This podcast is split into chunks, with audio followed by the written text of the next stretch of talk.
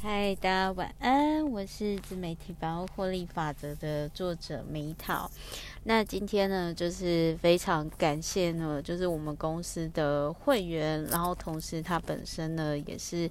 呃，算是畅销书的大前辈啊，然后他就是跟我讲说，哎，Meta，你知道吗？你的书啊，在商业类，就是我的第一本书，在那个就是自媒体百万获利法则，就是在商业类还是前百名。然后我那个时候就蛮。当然是很感谢啦，我很感谢，就是呃，我的读者比我还要就是上心，然后再还有就是说，我也很感谢说，嗯，就是第一本《精神小孩》已经五年了，然后就是还被就是还有被大家记得，我觉得真的是非常感谢，然后同时又有点，哎呦，我这是第三本书还在慢慢写。没，就是还没有结稿，然后就觉得说，嗯，好好好像皮要绷紧一点，因为我最近就是都一直在好好生活，就是从疫情到现在这样子。然后我想要讲一下，就是呃，为什么要讲这本书，就是流量写作密码，因为这本书我觉得它有很多点，我其实都还蛮认同的。啊，比如说，呃，我跟大家分享，就是他有讲十个专注写稿必胜法，比如说睡好睡饱。他这个作者就说他一天要睡八个小时，然后我觉得不论你今天要不要出书，或者是要不要经营自媒体，或者是艺术创作，我个人的大方向的想法还是就是说。嗯，不是说你一定要财务自由，或者是一定要呃可以好好生活才能够创作。但我想要说的是，呃，如果你今天就是创作这种东西，又就是除非说你是写痛苦文学啦，或者是悲惨小说，但就是写那种东西也只会就是就。比如，比如说这样好，呃，我觉得大概伊藤润二是少数画恐怖漫画还活得还不错，或者是恐怖大师史蒂芬金，就是是过还不错。可是多数写那种悲惨或者是恐怖的作品的作者。就是你写什么或分享什么，就很容易吸引到什么或导致什么嘛，所以可能他们的命格是少数比较适合这种悲惨文学。但是我是真的觉得说，如果你要创作的好的话，我觉得就是我觉得创作是一个你已经在生活阶段在比较比较适合去做的事情。但是如果说你今天还是生存阶段，那那你还在生存阶段，你写的东西。除非说你今天写的东西是市场需要的，比如说，呃，像是跟钱有关的啊，或者是跟法律有关的啊，跟职业有关的啊。但不然，我我觉得，我觉得就是，或者是说像老高那样是爱说故事，可是老高他今天可以全心全意创作。就是 You YouTuber 嘛，五百多万人追踪老高 YouTuber，那他也是因为他老婆小莫一开始给了他很大经济的支持啊，对不对？然后再来第二点就是，如果你今天 你要有好作品，真的要远离网络。呃，我觉得这有点像数位排毒，我蛮认同。如果你有一段时间你停掉网络，你可以发现你可以做很多事情。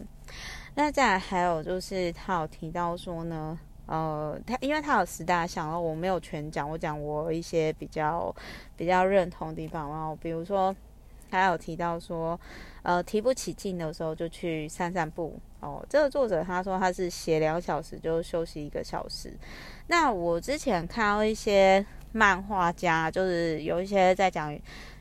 就是漫画家 YouTuber，就是有。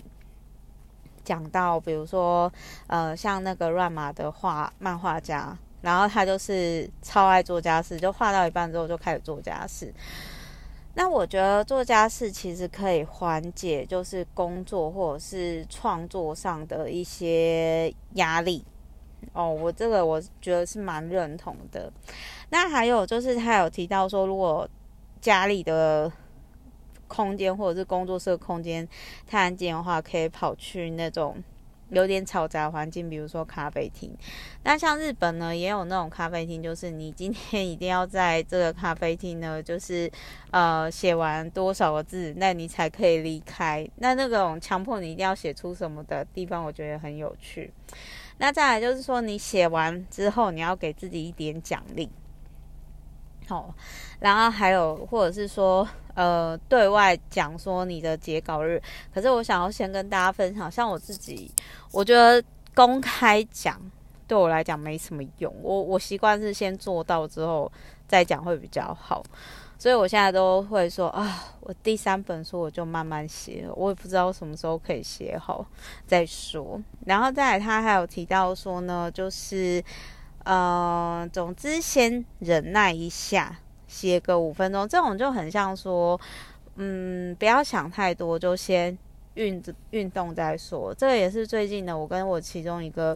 员工讲，我就说你不要想说马拉松很难，你可以先从最简单、最小圈的，然后先报名。报名之后，如果你你觉得可能会伤膝盖还是什么的，没有关系，你就是先全程走完这样子。那再来还有就是说，他有提到让我觉得很感动的地方，就是说，呃，用文字表达自己，跟全世界做简报，就是让大家认识你，然后工作呢自己就可以找上门。那我想跟大家分享哦，就是比如说之前教育部有找我去做自媒体分享相关的部分。然后说实话，就是我知道这种东西如果推成课程，它一定很赚。而且我是在二零一七年左右那个时候吧。然后各位，你看现在很多网红，什么艾丽莎莎有什么那些线上课都卖到快破亿嘛。但是我那个时候就是觉得说，呃，我也还有很多没有做到。很到位的地方好像也没什么，就是我我觉得开课我可能还需要再更专业。但是如果说今天是上教育部那种平台的分享，我觉得应该是还可以。对于学生来说，对于就是初学者来说，那反正就是后来，反正就是说，呃，为什么会特别提到？为什么就是说我会特别提到这个部分？就是。我后来，比如说有些人找我去做演讲的时候，那他们其实就我只要丢给他们，就是说哦，我曾经在这个这个平台上就是有做分享，那他们一看就觉得说哦，OK，那 Meta 老师你是没有问题的。那所以我想要讲的是说，其实我也是蛮谢谢这些邀约。但是呢，我要我要说的是说，就是嗯，我我其实是不太，说实话，真的就是说，嗯，我蛮认同，就是他有提到说，这个作者就是有提到说，他不擅长为自己辩解，然后但是就是说，当别人看到的时候，哦，就是当别人看到的时候呢，不断的书写，不断的。给予，嗯，有点就是，我觉得他这边就是书里面啊，我想跟大家分享，就是他有分享到说，曾经得奖的游泳选手公子曾经说过，说我活了这么久，这是我现在最幸福的时刻。那透过不，然后他书里面有提到说。呃，这个我很认同，就是不断的书写，持续的给予，可以让人类迈进。所以不要一直思考自己可以得到什么好处，而是思考可以为他人做到什么。那所以我很认同他有提到说，就是从阅读者，然后转成。传讯者，然后提供高品质资讯的人并不多。那其实我中间我很认同，就是他有提到说，嗯，我如果我这样子写词去分享，我不会被抄袭嘛？那其实我我觉得我的想法真的是跟这个作者比较像，或许可以说比较浪漫吧。就是，嗯，即使我不是透过书写啦，我觉得像比如说我透过 Podcast 分享我的心得，它某些程度上也是一种给予的方式。比如说，如果今天大家。听了我分享，然后他本来不知道说哦，原来有《流量密码》这本书，然后他去看了，然后看了之后，他真的是觉得说很有帮助。那这不是对出版社也好，对这个作者也好，对他也好，对我也好，这不是多赢吗？那我觉得这是很棒的事情。那这个作者的 Twitter 我会留在频道下方，然后还有我很认同，就是他有提到说。如果你今天写文章，你要先说结论，因为现在大家其实都很忙，不是不是每个人都有空去认识你是谁，去消化你是谁。所以我觉得这个作者他本身自己开公司，然后他之前有在出版社工作过，然后就是我觉得他有相关的经验，然后他。一些说法我其实也蛮有共鸣，然后再加上他也是八零后，就是就是台湾的七年级生，所以我对于他的很多点其实蛮有共鸣的。那当然，如果说你今天 你那当然，如果说你今天你的网站的浏览次数已经超过一百五十万次，你可能就会觉得说，嗯，可能他还好。但是我是觉得。以一个，我觉得他的文章就是，当然有些人就会觉得说啊，这个也不是到超红的人写的，但我还是蛮喜欢他的书的。我我不知道大家怎么看啦，但是我个人就是这本书如果一到五分的话，我给他三点八分，因为我觉得他很多讲的，我觉得都蛮中肯的。然后特别有共鸣的部分就是说，你写什么东西，你就会吸引到什么样的人。那当然有，有时候难免就是会遇到奇怪的人，但是就是说，基本上来讲，就是你可以去思考你的定位，你想要接接触或认识哪些人，这个是大家可以去思考。好啦，总而言之就是这样喽。流量写作密码就是也希望对于大家有帮助。我是 Meta，那我们之后就下一本书。再见喽，就 有点有点慌乱的结尾，没有啦，也不是慌乱，但反正这本书我觉得都很实用。那没有到四分以上，应该是说我我觉得可能是因为我从二零一一年来，我就是每天会记录自己生活的人，再加上我自己有写书什么，所以不是说这本书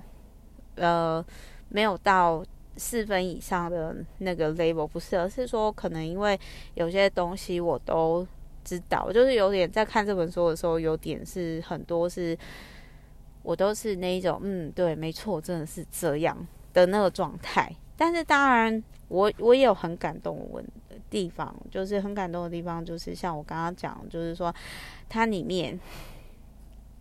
有有写，就是那种游泳选手，就说啊，现在活着是我最幸福的时刻，然后。有很多地方我都很有共鸣，所以这一本书其实我会大概留在二零二四年一整年慢慢看，然后三不五时想到就翻一翻，就很多。我觉得他就是一个从编辑转成作者，就是很算是一个很实战派的作者，而且。非常有说服力，因为他就是在相关产业的人嘛，嗯，好，那所以呢，就是他有提到说，你要相信，你一定有只有你自己才写出来的东西。